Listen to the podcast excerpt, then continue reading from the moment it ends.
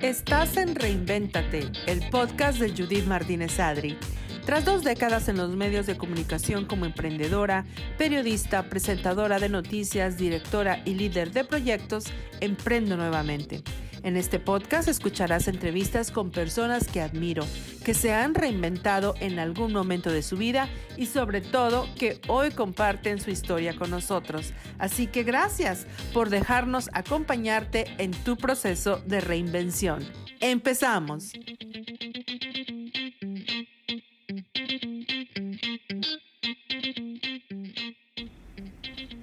¿Qué tal? Bienvenidos a una edición más de Reinvéntate con Judith Martínez Adri. Me da mucho gusto que nos estés siguiendo, que nos estés mandando mensajes y que pues recibas con los brazos abiertos todos los podcasts que han salido por los últimos ya, uff, cinco meses. Parece que fue ayer, pero bueno, aquí estamos. Quiero contarte algo muy, muy personal y es que hace 20 días subió al cielo alguien muy importante en mi vida. Alguien que fue mi mamá, casi 25 años de mi vida, y me duele que no está y, y he pasado momentos muy difíciles.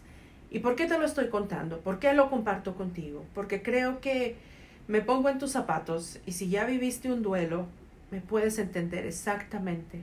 Si no lo has vivido, Quédate porque en el podcast de hoy hablaremos de cómo se vive un duelo, cómo hablar del duelo entre, entre los hijos, entre la familia y cómo superar cuando un ser amado ya no está contigo.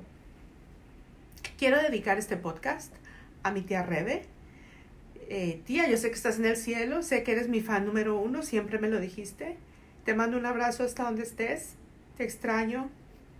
No sé cómo vivir sin ti. ¿Te duele? Pero la vida tiene que continuar.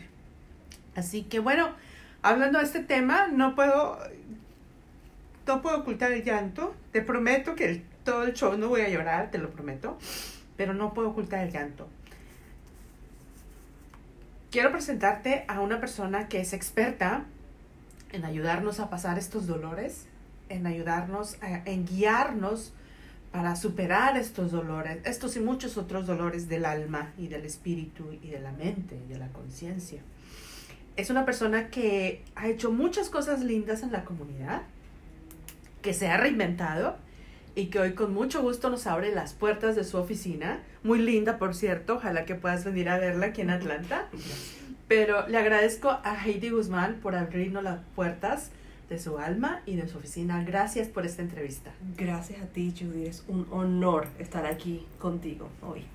Gracias, Heidi. Bueno, Heidi, e-, eres experta en salud mental del inmigrante, eres psicoterapeuta, eh, te la pasas todos los días ayudándonos a superar estos, estos traumas emocionales, sentimentales y demás para tener una mejor vida y también para reinventarnos.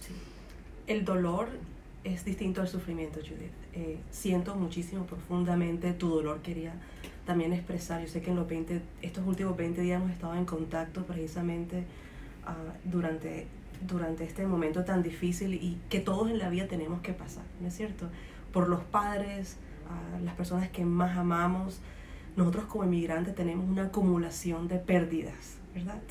Pérdidas de las personas que dejamos atrás, que son pérdidas parciales, le llamo yo parciales porque estamos, eh, las personas están allá, siguen y continúan en nuestro país y nos comunicamos con ellos por todos los medios posibles, ¿verdad? Los vemos, hablamos, los visitamos. La muerte es una, es una pérdida definitiva. La persona ya no existe, ya no está disponible para nosotros, por lo menos en el plano físico, ¿verdad? queda nuestra alma, eh, dependiendo de tus creencias, está en otro plano, definitivamente, ¿verdad? Entonces, pero sí quería que tuviera hiciéramos la diferencia de lo que es dolor y lo que es sufrimiento. A veces uno puede tener un dolor muy grande, una pérdida, la persona, un ser amado que se va de este planeta azul. Y al mismo tiempo el sufrimiento es lo que se va aminorando, ¿no es cierto? Lo que podemos, alguien nos puede doler muchísimo, pero no tenemos que vivir en un sufrimiento. Hay que hacer una distinción porque duele mucho y un proceso psicológico normal de una pérdida. Estamos hablando de procesos muy parecidos a la depresión, ¿verdad? estás profundamente dolida, estás llorando, eh, se te afecta el sueño, o sea, es todo una sintomatología muy parecida sin ser clínicamente una depresión, porque el sufrimiento está ahí si yo ahora mismo pudiera mirar tu cerebro con una tomografía, ahí, ahí aparece, ¿no es cierto? Aparece el sufrimiento en el cerebro. El dolor, el dolor. sí. El dolor de una pérdida es, se, se, ve en, en, esas imágenes tanto como se puede ver increíble el dolor físico cuando algo te pasa en, tu, en tu, cuerpo. En tu, en tu cuerpo. El dolor de, de, de, estar herido en el corazón se ve en el cerebro y el dolor de la pérdida se ve, se estimula parte del cerebro. O sea, es algo físicamente tangible a nivel neuronal. Ahí está. Entonces, lo que podemos hacer con respecto a la, al, al trauma, lo que estamos viviendo es hablar acerca del sufrimiento y cómo el sufrimiento regula nuestra vida y cómo nos ayuda a reinventarnos a este nuevo nivel. Tú te estás cuestionando ahora mismo pues, eh, tu, su rol en tu vida como madre, tú te estás cuestionando tu rol en tu vida con tus dos hijos, qué tal que yo llegara a faltar. Eso es lo que normalmente las personas piensan en un momento de estos tan grandes. Sí, inmediatamente, bueno, cuando sucedió que, que mi tía partió a una mejor vida, porque sí lo siento, inmediatamente eh, la familia, toda la familia se pone como en alerta de que qué va a pasar si, si, me, voy, si me voy yo, qué, qué va a pasar si ya no tengo a mi papá, qué va a pasar. Y, y uno es como muy práctico y inmediatamente, uy, tenemos todo en regla, tenemos el seguro de vida, tenemos los funerales, tenemos esto, tenemos esto. Y uno, para evitar el sufrimiento, o, no el sufrimiento, pero para evitar la confusión de qué hacer con, con, los restos de alguien. Claro. Mi, mi, tía fue muy inteligente y muy organizada y gracias a, a, su sabiduría y a su edad, ella dejó todo perfectamente organizado como quería que se le despidiera. Y fue un proceso aún así doloroso también, porque aunque ella dejó claro, claramente lo que quería, yo lo tuve que ejecutar. Y esa ejecución fue como, uy, ¿no? Y, y, fue en los últimos 20 días, en un proceso, estoy en un proceso de reinvención y yo lo comparto, yo comparto mi vida en el podcast con, con las personas que nos escuchan porque siento que, que, que eh, tal vez lo que yo estoy viviendo le puede ayudar a alguien más, ¿no? Claro. Entonces estoy en un proceso de reinvención, me estoy cambiando de trabajo de uno a otro y luego pasa todo esto y yo, ¿cómo le hago para, para, para, para sanar, para no sufrir? Pero es inevitable, te duele. Es inevitable, exactamente, pero nos cuestionamos la vida, el significado de la vida, de la muerte, nos cuestionamos nuestra presencia aquí, nos, nos, cuestionamos el significado de las personas en nuestra vida y lo que nosotros mismos dejamos hacia, hacia atrás.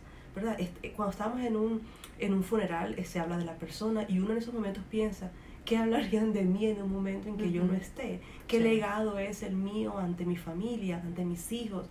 O sea, la muerte como tal es un proceso familiar que impacta a nivel personal a cada miembro de la familia porque te cuestionas todo, ¿no es cierto?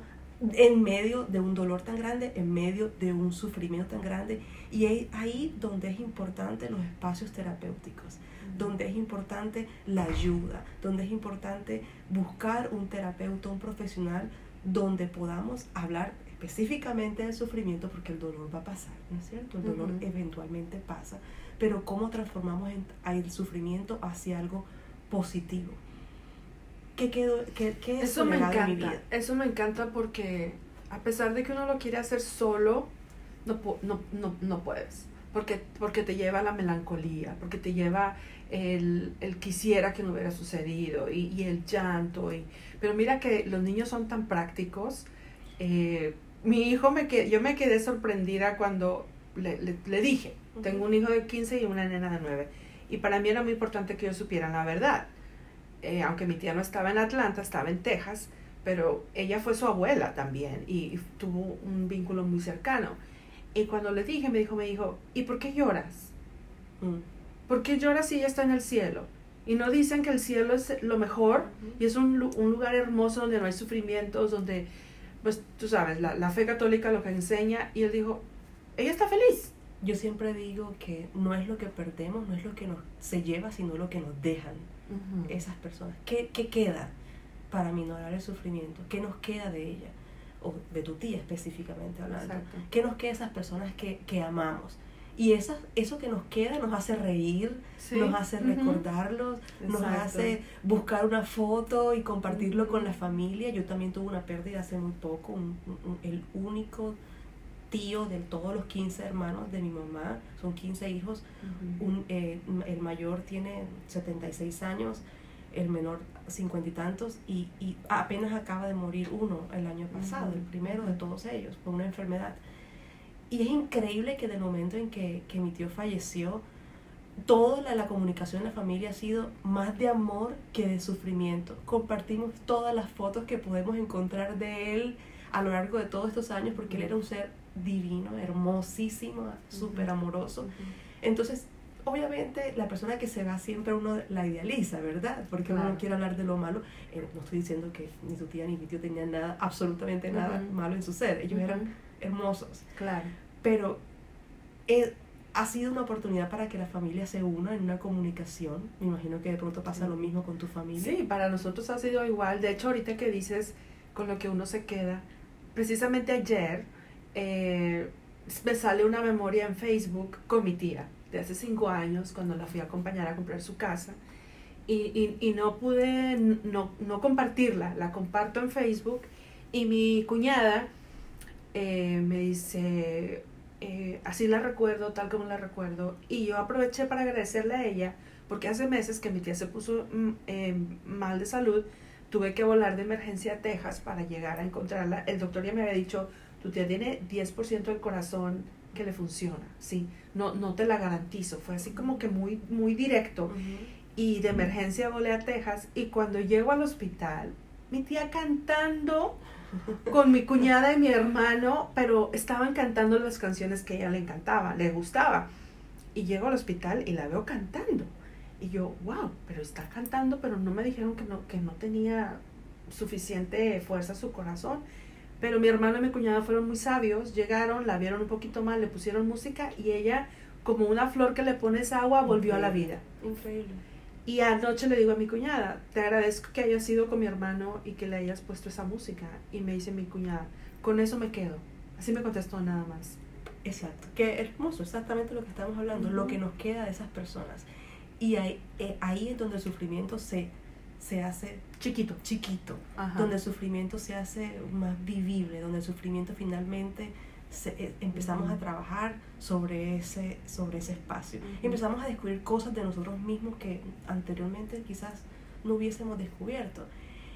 Es únicamente en, en, los momentos difíciles donde el ser humano tiene la mayor capacidad de reinventarse, ¿verdad? lo hemos visto en la historia, lo hemos visto en las, en las experiencias de los campos de concentración, lo hemos visto en las experiencias que tienen los pacientes cuando están a punto de morir, toda la, toda la psicología que hay detrás del paciente que está eh, en el momento de perder su vida es, es supremamente interesante. Las personas siempre, eh, todas las personas que han estudiado formalmente, esto llegan a, digamos, a la, se acercan y ven que las personas en ese momento no se arrepienten de lo que, lo que han dejado de hacer, sino ¿qué, qué más pude haber hecho. O sea, casi siempre las personas no se concentran en lo negativo, sino qué más pude haber hecho en esta vida. Eh, es, es un, son procesos bien distintos en el que el ser humano se enfrenta en el momento de la realización de la muerte. Tú te dirías, voy a cantar la canción que más me gusta y esto es lo que le voy a dejar a mis sobrinos. Eh, eh, sí, fue un momento muy consciente, si te pones a pensar. Sí, yo pienso que ella fue, ella, ella lo pensó, porque cuando llegué a verla, dijo, no, no, no, ustedes tienen tía para rato, para rato. Y cantó, y cantó, y cantó, y, y fue de las últimas veces que la vi. Estaba feliz, estaba contenta. Eh, ella fue demasiado feliz, siempre regaló felicidad y dulzura por donde pasaba. de hecho, todas las condolencias que he recibido, todo el mundo me dice, oh, me acuerdo tanto del del chiste que contaba, de ta, ta, ta, o sea, fue muy bonita su vida. Eh, creo que el, dolor más bien es mío por la ausencia. Claro. Eh, pero bueno, permanente. porque es permanente, pero gracias por enseñarnos a diferenciar entre el sufrimiento y el dolor, porque eso se puede, es como un ejercicio, ¿no? Se puede ir superando. Exactamente. Me gusta eso que dijiste porque la terapia es la rutina de venir a terapia, es el ejercicio, de, llegar aquí y sentarte y, y trabajar durante 50 minutos, una hora en tu ser interior, en, en, en, la introspección. Y eso no significa que únicamente lo puedas lograr en un espacio terapéutico. La introspección es el silencio, es la meditación. La introspección es conocerse a sí mismo. Reinventarse no es crear un nuevo ser. Yo estaba pensando tanto en, en, en el nombre de tu programa que me encanta. Yo uso mucho y me gusta mucho ese, ese tema y porque he hablado durante muchos años, todas las personas que me conocen han hablado del duelo migratorio y he hablado del sueño migratorio y eso es lo que yo más promuevo en todas mis conferencias, en todas mis redes sociales. Hashtag vive tu sueño migratorio, todo el mundo sabe que yo promuevo completamente esto y eso es básicamente reinventarse, pero no es construirse de una persona que uno no es. Reinventarse no es más sino descubrirse el potencial que uno tiene en su interior que está ahí dormido, latente. No es más nada. Es, es sencillamente como el gusanito que no tiene ni la más posible imaginación o, o conciencia de que se va a convertir en una mariposa. Esa es la falta de conciencia de nuestra potencialidad. Pero si no lo analizamos, en la introspección, en el silencio, en el sufrimiento, en, la, en el espacio terapéutico, vamos a empezar a ver esos destellos de, ok, nosotros ahí tenemos las manchas, ¿no? tenemos raíces para crecer, pero también tenemos unas alas para volar. Entonces, ¿dónde están? ¿Dónde están? y se necesita un espacio de quietud, un espacio de, de profunda meditación, sea como lo quieres practicar ya sea en el espacio terapéutico o ya sea a nivel de meditación personal y de relación. Y existen cualquier cantidad de técnicas, pero yo pienso que todo ser humano tiene que darse la oportunidad de reinventarse en el contexto que te estoy hablando, de una introspección. Fíjate que es bien, bien bonito que lo mencionas porque simplemente cuando uno fue a la primaria que te enseñaron la, el proceso de la libélula y el gusanito y cómo se hace mariposa, pues fue despacio no fue como que corre, corre, corre y ya. Fue con mucha paciencia y fue con, mucha quietud, con mucha tranquilidad. Entonces, qué, qué rico que podamos emular el proceso de una libélula y de un gusanito a una mariposa en, nuestra vida. en nuestras vidas y, y, entender que sí, que reinventarse no es hacer una persona nueva de la nada. No te vas a levantar a la mañana siguiente sintiéndote la persona más fabulosa de este mundo porque tengas un buen sueño. No es así. No es así. incluye sufrimiento y incluye introspecciones. O sea, es, es, un proceso.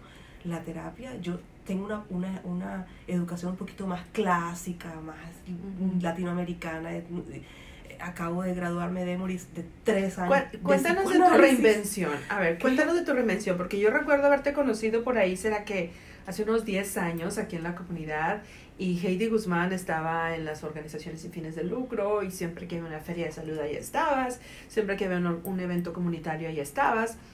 De repente nos dejamos de ver 10 años, yo creo. Sí, más o menos. Y un día entro a Instagram y veo tu página de, de tu eh, firma eh, de, consultoría psicológica y digo, wow, qué cosa tan hermosa.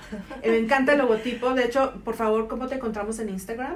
Guzmán P-S-Y-T. Guzmán P-S-Y-T. Es Guzman Psychotherapy, como se llama mi, oficina. Perfecto. Bueno, pues los invito a que entren porque te vas a enamorar de la página, el feeling, súper bien cuidada la página, súper bien diseñada, los posts que colocas y empecé a seguirte y dije, uy, qué chévere, qué bonito. Y pensé entre mí, ¿cómo se reinventaría? O sea, no sabía algo de tu historia. Así que gracias por contarnos hoy cómo ha sido tu proceso de reinvención.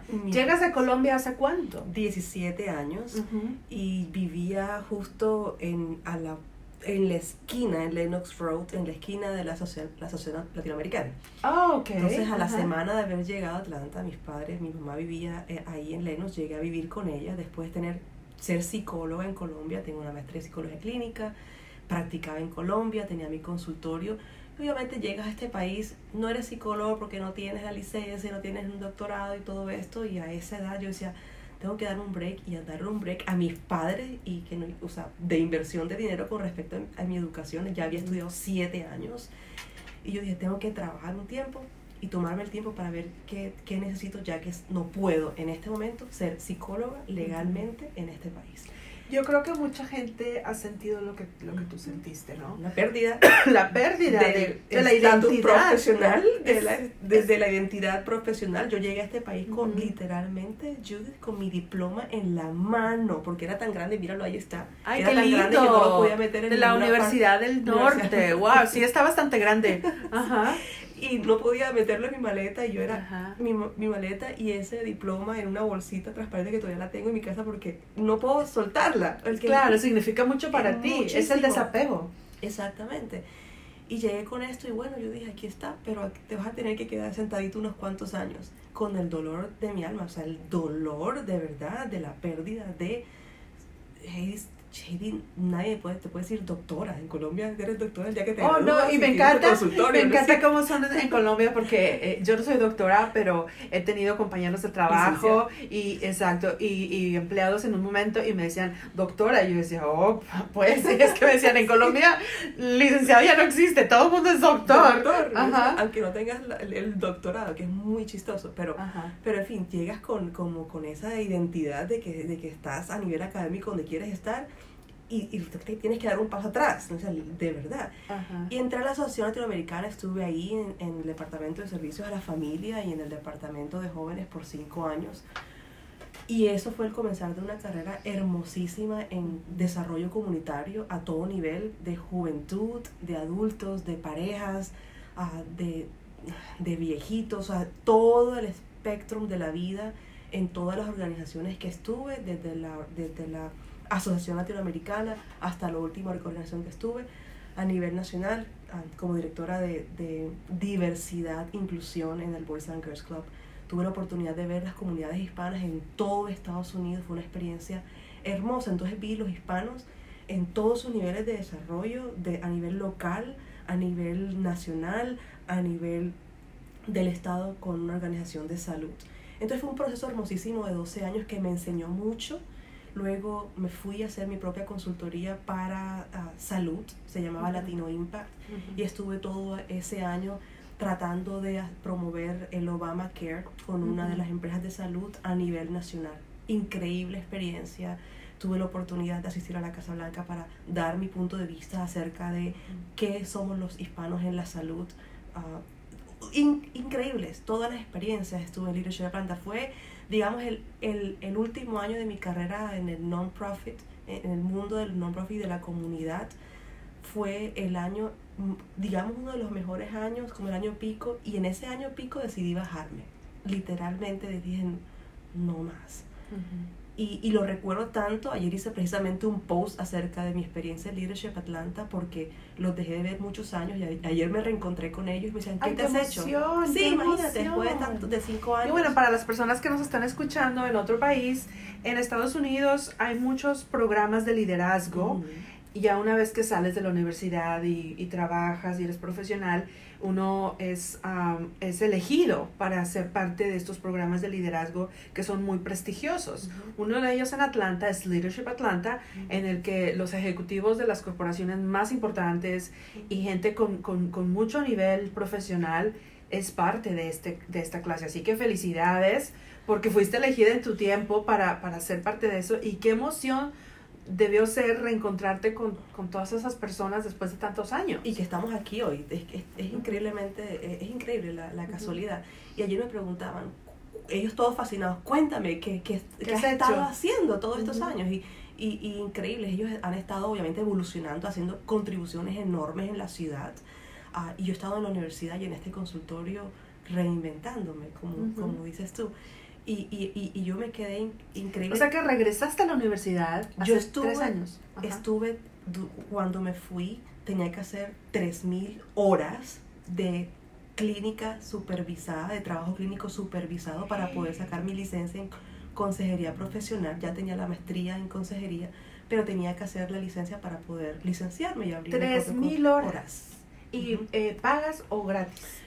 Pagas, pero pagas mínimos. Mínimos. Wow. encuentras un lugar donde, donde puedas trabajar y ahí te metes tres. Y, y, tuve la fortuna de trabajar en dos muy buenas clínicas donde aprendí muchísimo. Y estuve tres años.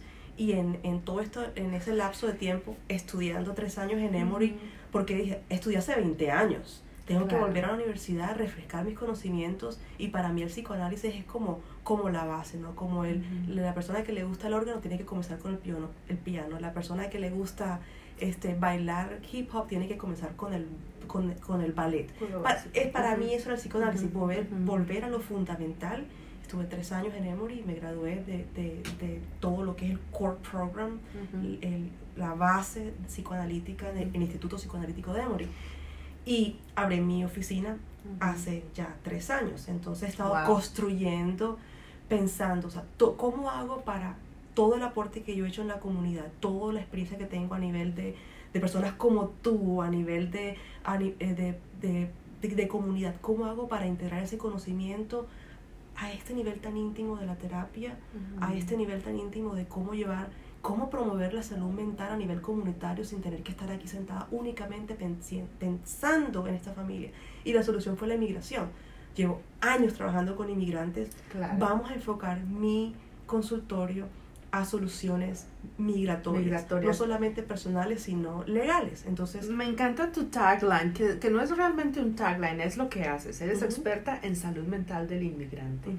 me, me, fascina y, y hubiese querido eh, conocerte hace 20 años y que ya hubieras pasado por todo esto, porque cuando uno decide venirse a vivir a otro país, es un cambio muy fuerte. Vienes lleno de, de emociones y de alegrías y de metas y lo que tú quieras, pero las cosas no son tan fácil.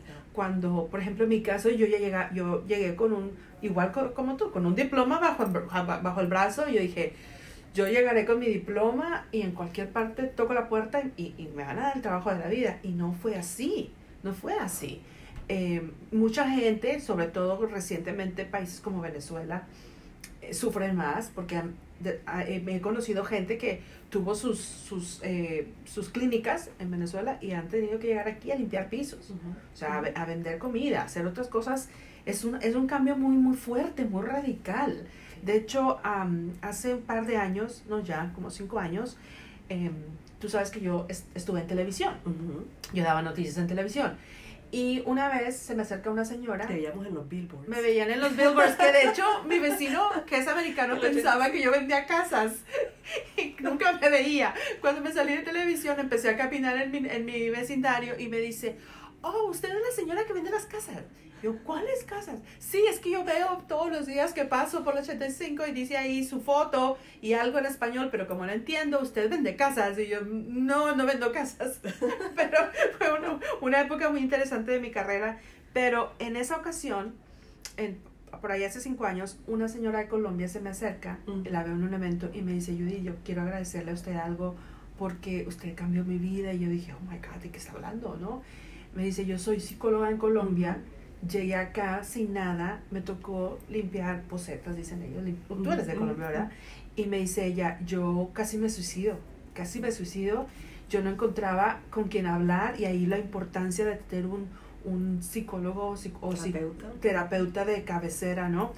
Y me dice, y un día yo prendo la televisión y la veo usted en televisión y digo, wow, esta señora no llegó fácil ahí, no fue fácil para ella estar ahí, seguro que sufrió y dice ella que se, ella se hizo de mí como un modelo a seguir. Y cuando se, tenía, se ponía deprimida, prendía la televisión o me buscaba en las redes para automotivarse y que gracias a eso ella salió adelante. Para mí fue algo tan hermoso escuchar porque uno nunca se imagina. Yo siempre digo, una de las más hermosas profesiones que hay es el arquitecto. Tú piensas, sueñas, imaginas algo, lo creas y luego lo ves construido y tienes suerte de que trabajes a ese nivel, ¿no es cierto? Los psicólogos, los periodistas, tenemos un impacto casi que en silencio. ¿No es cierto? Totalmente. No vemos una obra ahí parada. no somos el ingeniero, no, no, no, lo vemos ahí. Edificado. Eh, edificado. Eh, los periodistas, los terapeutas, la obra es la persona caminante, lo cual es hermoso, ¿no es cierto? Y es únicamente se queda en el testimonio de esa persona que muchas veces se queda en un círculo muy cerrado. Entonces nuestro legado es mucho más es de un impacto grandísimo, es un impacto a nivel familiar, yo digo que es un impacto a nivel generacional incluso. Oh, definitivo, definitivo, lo que tú haces impacta tus hijos, tus sobrinos, la gente que viene detrás de ti, eh, después de ti más bien. Eh, yo soy una fiel creyente de todo lo que de, la forma como le hablas a los hijos, de la forma como ellos te hablan a ti, del impacto que puede tener una sonrisa. Simplemente volviendo al tema, como le dediqué este, trabajo, este programa a mi tía, se lo quiero seguir dedicando, eh, que ya no está con nosotros, ella fue de regalos, siempre regalos, siempre, siempre, siempre nos acostumbró a que llegaba con un regalo, ¿no? Y me dice mi hija, ¿y ahora en Navidad quién nos va, ¿quién, quién nos va a dar el regalo? Pero fue tan sabia que ella dejó una cuenta en el banco para que yo le compre los regalos a los niños. Qué bonito, ¿no? Pensar, es el legado. Que, lo que dejas. Regresando, más allá. exacto, lo que dejas, lo que dejas, lo que, lo, lo que dejas que impacta a los demás. Eh, pero también estoy completamente de acuerdo con tu punto. Yo tengo un, un, hermano que es arquitecto. Él ha construido miles, miles de obras. Y de hecho su lema es, yo, eh, déjeme, ¿cómo? Construir tus sueños, eso es, ¿no? Y claro que psicológicamente inmediatamente, uy, este es un mago, me va a construir el sueño de la casa, ¿no? Pero como todo está enfocado en, en, en, en la mente, construir un sueño. Él dice, yo no construyo casas, yo construyo tus sueños. Y así cae el cliente redondito. ¿Por qué? Porque yo tengo el mismo, exactamente el mismo enfoque. Yo lo verán en mis redes sociales, yo pongo vive tu sueño migratorio, porque como inmigrantes todos tenemos la idea, antes de partir en nuestro país de origen, de qué queremos hacer en Estados Unidos. Y yo te digo, Judith, de que uno de los factores más determinantes de la depresión del inmigrante, comprobado científicamente con diferentes investigaciones, es la frustración del proyecto migratorio. Cuando nosotros no vemos concluido, edificado, plasmado, realizado, ya sea en una profesión, en un diploma, en nuestra carrera, en, el trabajo que queremos, en la empresa que queremos, a cualquier nivel, ya sea empresarial o, como empleado. Si no lo vemos edificado, hay cierta frustración que es inevitable. No podemos ser de hierro. O sea, si hay una frustración de no, tener, de no lograr lo que vinimos a hacer. Ahí es donde entro yo muchas veces. Luego de que el tema de consulta está, digamos, trabajado y elaborado, yo me enfoco muchísimo en eso. ¿Cuál era tu sueño migratorio? hacia dónde quieres ir, cuál es tu sueño migratorio y vamos a lograrlo juntos. Porque yo pasé por eso. Exacto. ¿Cuál es tu sueño? ¿Cuál es tu sueño? Porque em, igual en el mundo del periodismo, nuestro trabajo es contar las historias de los demás o ser una voz para los demás. Y a veces ves que la gente no llega con un sueño migratorio, llega escapando de su realidad, pero no, no tiene norte, no sabe hacia dónde ir. Y creo que es tan importante ahí contar con un terapeuta con el que tú puedas hablar y decir, realmente no sé hacia dónde voy. Claro. Y, tú puedes ayudar a que esa persona encuentre sus fortalezas, sus, sus, muchas de sus fortalezas que la mayoría de las ocasiones nosotros no las vemos. Y de empezar a trabajar, se habla mucho de la pasión como si fuera un cliché, pero realmente o sea, es algo que, que la psicología está y, y, se puede medir y se puede trabajar. O sea, la fe es creer en, en, en, en algo que no puedes que no está tangible. Creer en ti mismo, por ahí comienzo yo. Primero la fe de creer en ti mismo, el segundo la pasión que nos va a poder, o sea, a nivel incluso neuronal, es la que nos da la, la, fuerza, la gasolina de desarrollarnos. Es la fe lo que, lo que es tu posibilidad, ¿verdad? El gusanito que no puede ver las alas, nosotros que no podemos ver las alas, y al mismo tiempo tener la pasión para construir eso, ya sea tener que estudiar tener que capacitarte, ya sea tener que prepararte a nivel físico, emocional, espiritual, cualquiera que sea ese desarrollo, porque cualquiera de estos sueños tiene un camino largo a seguir. Anoche, hace dos noches, una vez consultas me decía una, una muchacha que trabaja en un hospital como técnica de rayos X, me decía, yo no me imagino siendo técnica de rayos X en cinco años. Y yo le decía, ¿qué quiere ser? De pronto doctora o enfermera asistente del médico. Y yo le decía, entonces ya estás tarde, porque cualquiera de las dos opciones te va a tomar mucho más de cinco años. Entonces, ella cayó, una muchacha muy joven, se cayó como impactada pensando, ¡Ah! de verdad que sí. O sea, tengo que mañana llamar a ver qué tengo que hacer, a cómo comenzar todo este proceso para que dentro de cinco años no me despierte diciendo, yo no me imagino siendo técnica de rayos X en cinco años y ya se te pasó la oportunidad. Yo le digo lo importante que es la proyección hacia el futuro estando completamente enfocados en el presente. Yo trabajo muchísimo en mindfulness. Y el mindfulness no es sencillamente concentrarte y estar presente en lo que estamos viviendo hoy con una proyección hacia el futuro, con la proyección de qué es lo que tenemos que hacer, pero hay que pensar en grande, hay que soñar y tener proyectos gigantes y actuar paso por paso, en pasos pequeños, construyendo un futuro. Es, no es más sino eso, con los elementos de fe, con el elemento de la pasión. Y obviamente, yo les digo, en la introspección, en el silencio, en la meditación, en, en, en tener la capacidad de interiorizarte y qué es cómo nos interiorizamos en un proceso psicoterapéutico. Por eso es que es tan importante. Exacto, porque lo que tú le ayudaste a esta persona a, a darse cuenta eh, suena tan sencillo, pero a veces estás en la misma rueda dándote vueltas y vueltas y vueltas y no te pones a ver la realidad de que, oye, sí, te va a tomar cinco años, ya estás tarde. Yo creo que escuchar eso es como que, ¡oh, qué, qué estrés! ¿No? Tienes completamente la razón. En cuanto, me, otra cosa que me gustó mucho es lo de la pasión. Precisamente ayer estaba escuchando otro programa, porque así como yo produzco podcast, me la paso escuchando podcast también cuando manejo, y estaban hablando de la vocación, sobre todo para los jóvenes, ¿no? Que muchas veces cuando uno es joven se equivoca y toma la carrera equivocada. Pero a los 40 te da ese gusanito de que, uy, ya estoy, ya viví la mitad de mi vida y no me he realizado profesionalmente y ahora sí que quiero ser arquitecto, ingeniero, lo que tú quieras. Y de eso se trata este programa, de que en tus 40, en la década de tus 40, si no te has realizado profesionalmente o personalmente, pues nunca es tarde, aún lo puedes hacer. Pero ellos hablaban de la vocación y, y le preguntaban a uno de los terapeutas también, bueno, pero ¿cómo, cómo encontramos la vocación o la pasión para hacer algo? Y, y me llamó la atención porque dijo, piensa en algo que te gustaría hacer y que lo harías aunque no te paguen, que lo harías gratis y que no te canses y que lo hagas y lo hagas y lo hagas ahí está tu vocación. Y muchas veces es algo que hemos identificado desde, nuestra infancia. Muchas veces cuando decimos, ¿por qué? ¿Cómo hacemos los profesores? Me preguntan, ¿cómo hacemos los padres? Para descubrir cuál es la verdadera pasión de mi hijo adolescente para que desarrolle. Le digo, el problema no es del niño, sino de los, de los padres y de los educadores que no han podido descubrirla. Él mismo como adolescente no, nosotros como padres, nosotros como maestros somos los que tenemos la responsabilidad de encontrar la pasión y cuáles son las fortalezas de ese niño. Si te pones a pensar, las bailarinas famosas cuentan que nunca dejaron de bailar desde que nacieron.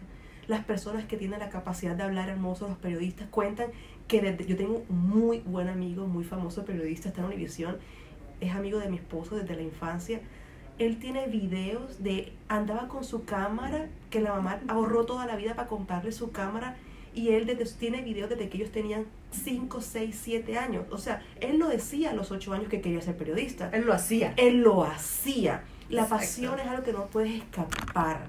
Es algo que, que tu ser no puede escapar de ser. Si vas a ser bailarín, tienes eso en tu ser. Si vas a escribir, siempre vas a estar escribiendo. Quizás tus padres te ven escribiendo y dicen, ay, ponte a jugar, vete para la calle, o no sé qué.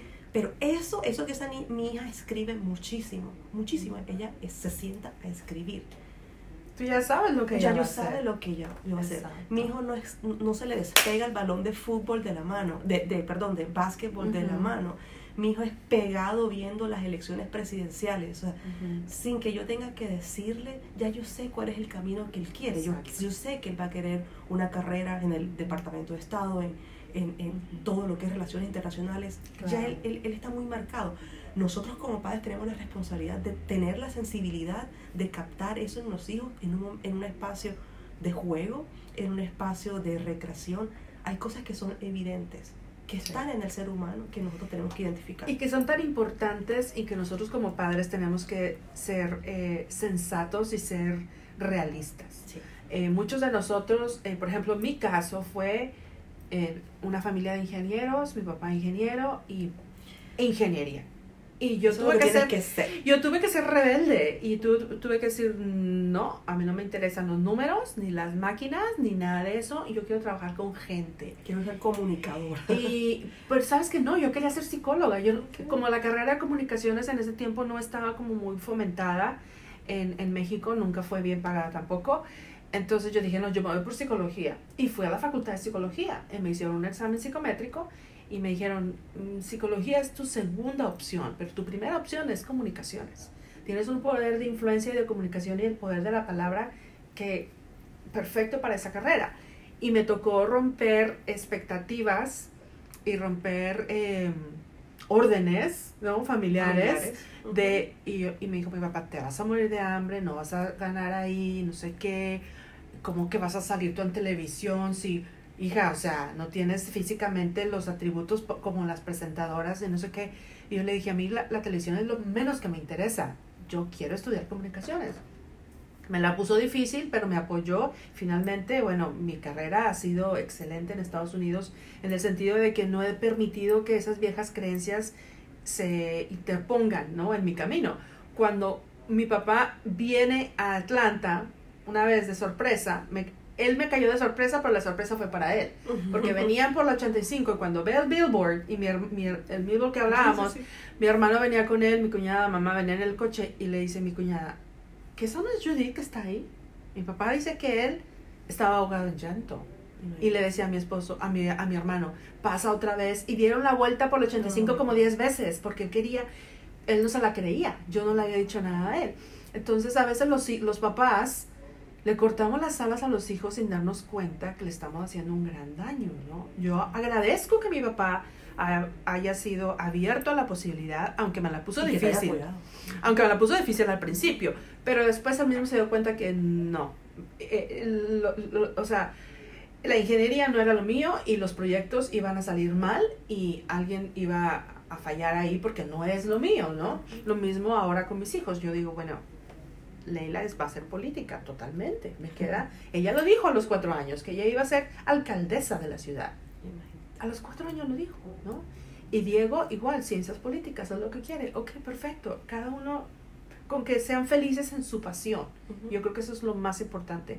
Para que después a sus cuarentas no estén con eso de que, ¿y ahora qué hago? No estoy feliz con mi carrera, me reinvento, que aunque a veces estás feliz, pero la, la vida da muchas vueltas y te toca reinventarte igual.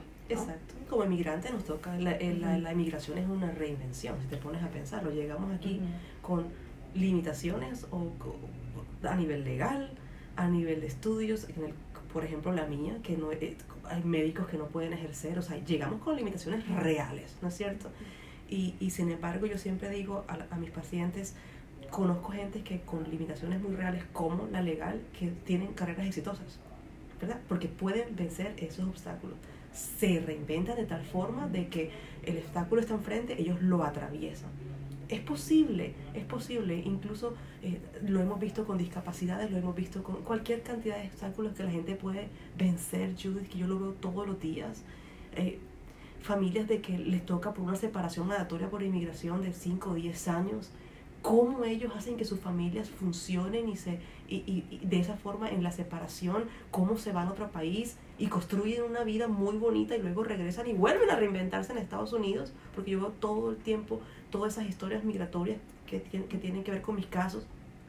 Entonces sí, tú tienes razón, los hijos, todos tenemos, si nos equivocamos a los 20 años cuando fuimos inicialmente a la universidad, por la presión de los padres, por la presión social, por la presión económica de que esto no me va a dar para vivir, si te- cometimos el mismo error en cualquier etapa de nuestra vida, podemos reiniciar en cualquier etapa, a los 40, a los 60, por Dios. ¿Cuál era tu motivación cuando tú decidiste eh, reinventar, no reinventarte, pero regresar a la psicología? Cuando dejas un mundo exitoso de, de las non-profits, ¿cuál era tu motivación? ¿Dónde te veías? Yo ayer le decía a mi compañero en la reunión que te conté, era como, tú estabas en una pared de non-profit, de éxito, y yo estaba con mi escalerita ya subida, montada, ¿no es cierto? El año que llegué a la Casa Blanca. Y me tuve que bajar de la escalera y poner la escalera, me, darme cuenta que tenía mi escalera del éxito en la pared equivocada. Llevo años diciendo eso. Y, lo, y ponerlo en, en- en la pared, que ya era familiar para mí, pero que no había ascendido ni siquiera el primer peldaño en este país. Y volver a comenzar significaba un sacrificio familiar por el tiempo que iba a estar fuera de mi casa estudiando. Significaba un, sacrificio económico porque este, estamos hablando de un dramático bajón de salario, ¿no es cierto? De todo lo que estaba haciendo, de haciendo consultorías a nivel privado con empresas de Obamacare, a ese nivel en mi último año con Latino Impact, a tener que irme a una oficinita a trabajar por hora. Entonces, una cantidad de sacrificios, pero que a largo plazo yo sabía que iba a lograr esto y, y, y, no ha sido fácil, han sido tres años de construcción, ha sido, allá afuera hay muchísimas organizaciones como la mía que dan servicios hace muchísimos años que están establecidos, ¿no es cierto? Personas que tienen muy buen respaldo a nivel comunitario y tener que llegar de último a la fiesta no, no es fácil. De último a la fiesta, eso me gusta. Sí, porque dices, ya todo el mundo bailó, ya bebieron, ya comieron y ahora yo qué hago. Ya se ganaron todos los premios. Todos los premios. Entonces, ¿dónde vengo yo? Y, y, pero bueno, a nivel de trabajo, a nivel de posicionamiento, a nivel de cada reporte que yo escribo, cada familia que represento en la corte con sus abogados, cada familia que últimamente sale victoriosa de un proceso migratorio, de asilo, de perdón, de visa U, de visa T, cada familia que es impactada por una entrevista clínica psicológica que yo hago en la cárcel, eh, aquí en mi oficina, esa es mi satisfacción. ¿Por qué tomé la decisión? Porque mi pasión estaba ahí, a nivel de la capacidad. Y sí es muy bello el desarrollo comunitario a nivel social, es hermosísimo, y, y, y, tiene mucho reconocimiento público, porque estás en la organización y estás en todas partes, ¿verdad? Esto es, es muy visible, esto no es visible, ¿verdad? Pero ahí te preguntas tú, ¿dónde está la recompensa a nivel personal? ¿Dónde está el sacrificio a nivel financiero? ¿Dónde va a estar últimamente regresar a todo esto? Ahora lo estoy viendo, ¿verdad? Tres años, cinco años después la recompensa a todo nivel de visibilidad, de éxito, de reconocimiento, económico, empiezas a verlo, pero significó prácticamente cinco años de sacrificio para lograrlo. A mis, yo estaba sentada en la universidad a los 40 años con mis compañeros que tenían 22. Y tus hijos en la escuela, mis hijos tu esposo en su, negocio, y tú, mamá yendo a la universidad. exactamente. ¿Y qué te decían tus compañeros? bueno, me preguntaba de todo. Y era comiquísimo porque yo cumplí 40 años estando, uh, sí, 40 años estando en un salón de clases el, el año que hice el, un año de doctorado. Entonces fue totalmente una, una reconstrucción de, de, todo, de tiempo, de familia, pero vale la pena en cualquier momento hacer el sacrificio. Y para eso hay ayuda, o sea, para eso terapeutas como, como, yo, por ejemplo, como nos enfocamos en esta oficina, en estos procesos de reinvención, como inmigrantes, como, como procesos migratorios enfocados en cumplir el sueño migratorio, ¿dónde estamos? No tiene que venir la persona porque tenga una depresión o porque tenga un proceso de ansiedad, no, sencillamente, ¿dónde estoy yo y cómo me ayudas para enfocarme en este proceso de sueño migratorio. O ayúdame a hacer un plan. Ayúdame a hacer un plan, porque tú ya lo viviste, ya lo pasaste, eres inmigrante, eh, fuiste a la universidad de acá, tienes ahora sí que toda la experiencia y todos los credentials, como se dice, para poder dar esa asesoría que todos necesitamos. Mira, hay mucha gente que, por ejemplo, a mí me pregunta, pero ¿cómo llegaste a los medios? ¿Pero cómo? Fue en muchas ocasiones diosidencias en mi vida. Yo no fui de que me senté y dije, ok, ya llegué a Estados Unidos, en 20 años voy a estar ahí al final de la meta. No fue así. Tal vez y sí. la meta no existe, te pones a pensar. Sí, no existe. Es el camino, es el camino exacto. Es, disfrutar cada oportunidad que te da en la vida. Eh, también me preguntaban, bueno, es que fuiste muy sortuda. No, no, fui sortuda, no, fui eh, todos. Y, y, hicimos un trabajo que ese trabajo fue bueno, alguien lo vio, le gustó, le agradó y te invitó a hacer otra cosa y así te... Fue una cadenita, ¿no? Una cadenita. Pero ahorita que estamos hablando de planeación, como tu proceso de reinvención fue planeado y ejecutado súper bien. Entonces, si tú nos estás escuchando y estás pensando, wow, ¿cómo le hizo? Que me dé la receta mágica. Pues no hay receta mágica, pero hay mucha disciplina. Disciplina, hay determinación, sacrificio, pero mucha, muchísima planeación. Tú puedes tener un, un, un, objetivo hermosísimo, pero si no planeas, yo estaba pensando, yo tenía un papelito que lo tenía en mi, en mi cuarto, yo tenía anotado los años. Este año comienzo la universidad, este año me gradúo, este año termino los tres años supervisados, este año abro mi oficina y aquí decía 2017. Años. Y no podía abrir esta oficina sin que tuviera mi licencia que está ahí puesta en ese cuadrito de afuera para tener esa licencia necesitaba pasar por todos, todos esos pasos. Eso me encanta y qué bonito y vamos a invitar a las personas que nos están escuchando. Eh, primero decide lo que quieres hacer en este proceso de reinvención y ponle fecha. Ponle fecha, porque cuando uno pone fechas, tú mismo como que te automotivas y te, y te disciplinas. Claro. O sea, porque los objetivos se ven a largo plazo, se ven casi que uh, no, no, se, no pueden ser logrados tenemos que hacer los, te digo, pasos pequeños. Proyectos grandes, pasos, pequeños. Y esos pasos pequeños significan fechas. este, esta maestría me va a durar dos años. Este entrenamiento me va a demorar seis semanas, ¿verdad? Lo que sea, ya sea un proceso grande académico o un proceso de entrenamiento de unas semanas. O sea, lo, que, tú, lo que tú hiciste, saber que tenías que haber trabajado tres mil horas. Tres mil horas. en el momento parece invencible, ¿no es cierto? sí, o sea, yo creo que... Agobiante. Yo creo que debería haber una medalla de campeón por las 3.000 horas, porque muchos de nosotros tenemos tal vez muchas más horas, pero las hicimos sin ser conscientes, sin darnos cuenta de que, hey, paso este obstáculo, por así decirlo, 3.000 horas y lo que sigue.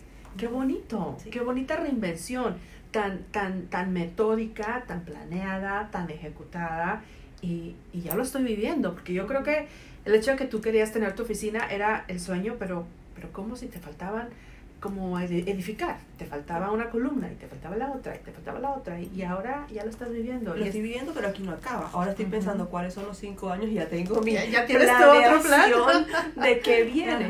más staff, más clínicas, más impacto, más a nivel nacional. Este, entre, o sea, yo tengo una cantidad de proyectos y paso a paso tengo un proyecto bellísimo que lo, me da muchísimo gusto anunciarlo aquí, que se llama ECO y va a salir en los próximos meses. Uh, y es un, vamos a llevar la terapia a nivel completamente online. Las personas van a poder comunicarse con un equipo de terapeutas, terapeutas, uh, psicólogos y consejeros a nivel desde la, desde la comodidad de su casa, a nivel de videoconferencia completamente protegida, HIPAA Protect, que es las leyes de Estados Unidos de la confidencialidad del paciente, completamente protegido y vas a poder muy cómodamente desde tus teléfonos, desde tu computador, comunicarte desde tu casa o de cualquier parte. Yo me imagino un señor en el techo, en su descanso de almuerzo, llamando a su terapeuta. ¡Ay, qué rico! Me encanta. Bueno, me nos estás dando la primicia, es así como la exclusiva. ¡Primicia! ¡Qué rico! bueno, eco. Sale eco. Sale eco. Y qué, eh, qué servicio tan, tan tan, tan, tan, tan padrísimo, tan chévere que em, te contaba antes de empezar el programa que, que, mi hijo me dijo hace días, necesito un terapeuta, mamá, necesito un terapeuta. Y, y yo al, al principio como que patiné un poco. Y él, muy propio de su generación digital, se comunicó con alguien por texto. Esa es la solución que yo estoy ofreciendo. Exactamente. Y cuando me dice mi hijo, mamá, quiero un terapeuta porque mira, ya le escribí a alguien por texto y me enseñó la conversación con el terapeuta por texto y yo estaba como que no sabía cómo reaccionar. Eh, traté como que, ok, Judy, tranquila, tranquila, y porque la, la, la, el, la mamá de antes me decía como que, se me paraban los cabellos de punta, ¿no? Pero la mamá de un, no, ni, ni siquiera millennial, tiene 15 años, es, es como, no sé cómo le llaman ahora, pero a esa generación. Pero dije, qué bonito ver que tu hijo tiene una necesidad y te lo está diciendo y que él ya hizo algo por buscar, por buscar ese apoyo. Pero qué chévere que exista eco y que yo le pueda decir, mira, aquí está eco, llama, conéctate, em, comunícate desde donde estés. Me parece súper, súper, súper excelente. ¿Cuándo sale ECO? Especialistas en coaching y consejería online. Igual en inglés oh. en español, ¿verdad? Counseling and Coaching Online. ECO va a salir próximamente. Yo te, te, te vamos a hacer el lanzamiento, y tenemos y estamos casi trabajando en la plataforma. Bueno, hacemos un segundo programa. Hacemos un segundo programa para explicarles cómo va a funcionar. Van a ser terapeutas todos completamente bilingües, o sea, a un alto nivel de educación ofrecido y vamos a poder, el, el usuario va a poder escoger entre si quiere un terapeuta, un consejero o un coach y va obviamente con, con la clasificación del, del valor y hace una llamada o online se registra eh, o es, escoge su horario y a esa hora, ¡pum!, online se comunica y puedes con su sesión o hablar. hablar en videoconferencia. ¿Y esto va a ser para desarrollo profesional o para cuestiones familiares o para cuestiones para migratorias, para todo? Para absolutamente todo. A nivel terapéutico, con cuestiones clínicas, con los terapeutas o a nivel de desarrollo profesional y algunas cosas de un poco menor calibre emocional con los coaches. Porque sabes que el coaching está muy, por lo, por lo, menos en nuestros países, en Latinoamérica, está muy, avanzado, a nivel emocional. Oh, Aquí lo enfoca mucho más a nivel empresarial, a nivel más de, de, de destreza, de liderazgo. En Latinoamérica no, el coaching es más a nivel terapéutico. Me encanta el coaching que estamos haciendo allá. Entonces va a ser con ese enfoque muy, muy clínico, pero, pero de desarrollo eh, personal y profesional también.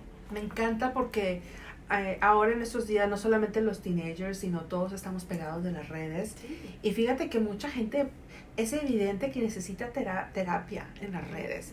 Postea, hace preguntas eh, de cuestiones tan familiares y tan, tan, pero porque la persona está ahogándose y no sabe con quién más desplayar ese sufrimiento.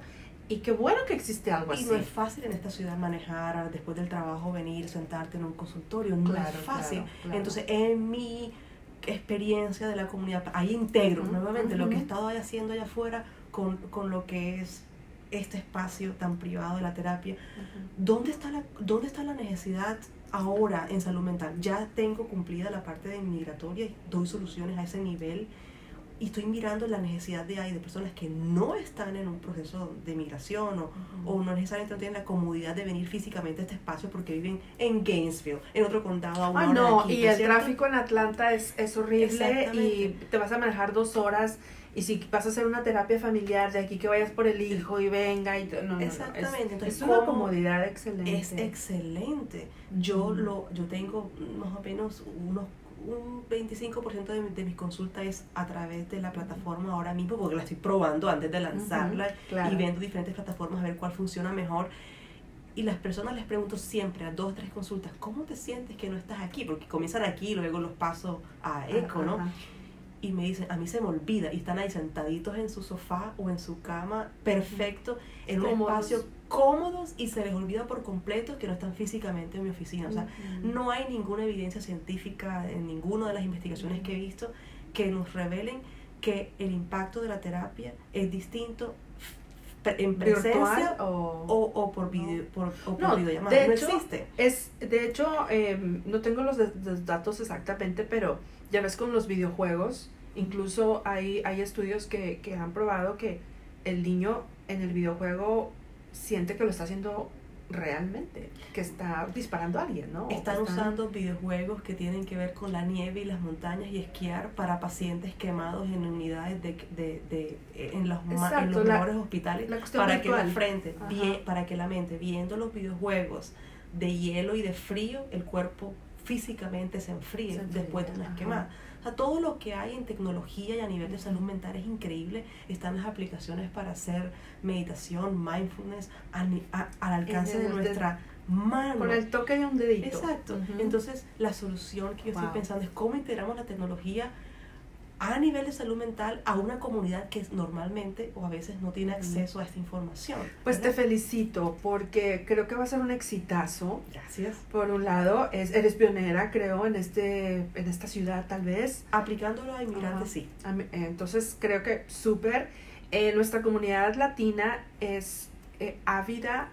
Eh, con, nuestra comunidad o nuestra audiencia latina consume las redes y el teléfono como no tienes una idea. O sea, es el principal punto de referencia. Digital. Digital. Mucha gente aquí está solita y el teléfono es, es, su compañero. Entonces creo que el, el, hecho de que ofrezcas este servicio va a ser súper para que nos acompañes en este proceso de reinvención o en este proceso de, de terapias, en este proceso de eh, la salud mental como inmigrante. Bueno, tenemos mucha tela de donde cortar, hay muchos temas, lo cual me indica que va a haber un segundo programa. Pero eh, quiero agradecerte por tu tiempo y eh, resumir un poquito, aunque tú que nos estás escuchando puedes hacer playback y puedes volver a escucharlo, pero quiero resumir, eh, al principio hablábamos de, de cómo lidiar con una pérdida y recordar con qué te quedas de esa persona, qué es lo lindo que te deja para aminorar el sufrimiento, aunque la ausencia va a estar, pero cuando te enfocas en lo positivo, pues es más lindo, ¿no? Recordar los momentos lindos que viviste con esa persona. Eh, en el proceso de reinvención, rescatar esos espacios de quietud, de tranquilidad, de introspección, pensar en proyectos grandes, pero dar pasitos pequeños. Creo que esas cositas que yo apunté eh, a mí me llenan mucho, me van a servir de una forma impresionante y espero que tú que nos estás escuchando también utilices todos estos consejos para tu vida en el momento que, que creas que lo necesites.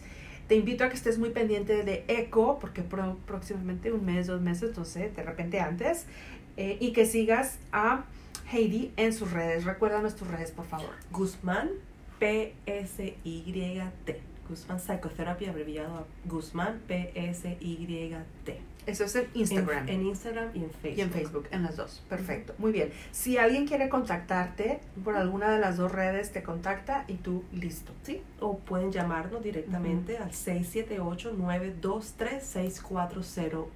Perfecto. Bueno, pues ahí quedó. Esto es eh, Reinvéntate, un episodio más. Ahora hablamos desde el punto de vista psicológico de todo lo que podemos ir superando como personas independientemente del momento en el que estés viviendo. Te recuerdo que nos puedes encontrar en todas las plataformas de podcast.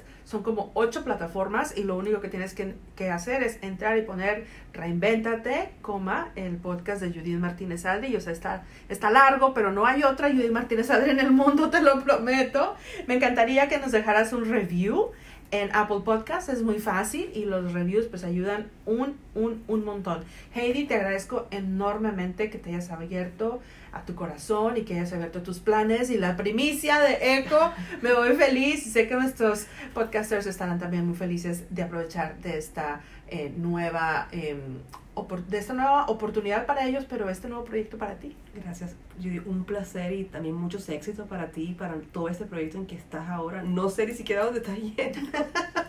ya sabrán, ya sabrán fuera del aire y en su momento les contaré, pero sí estoy en un proceso de transición profesional, cambiando de un trabajo a otro trabajo, en proceso de reinvención también, porque eso es lo que es realmente. Pero, pero bueno, estoy, estoy agradecida con la vida por esta nueva oportunidad y le vamos a echar muchas ganas.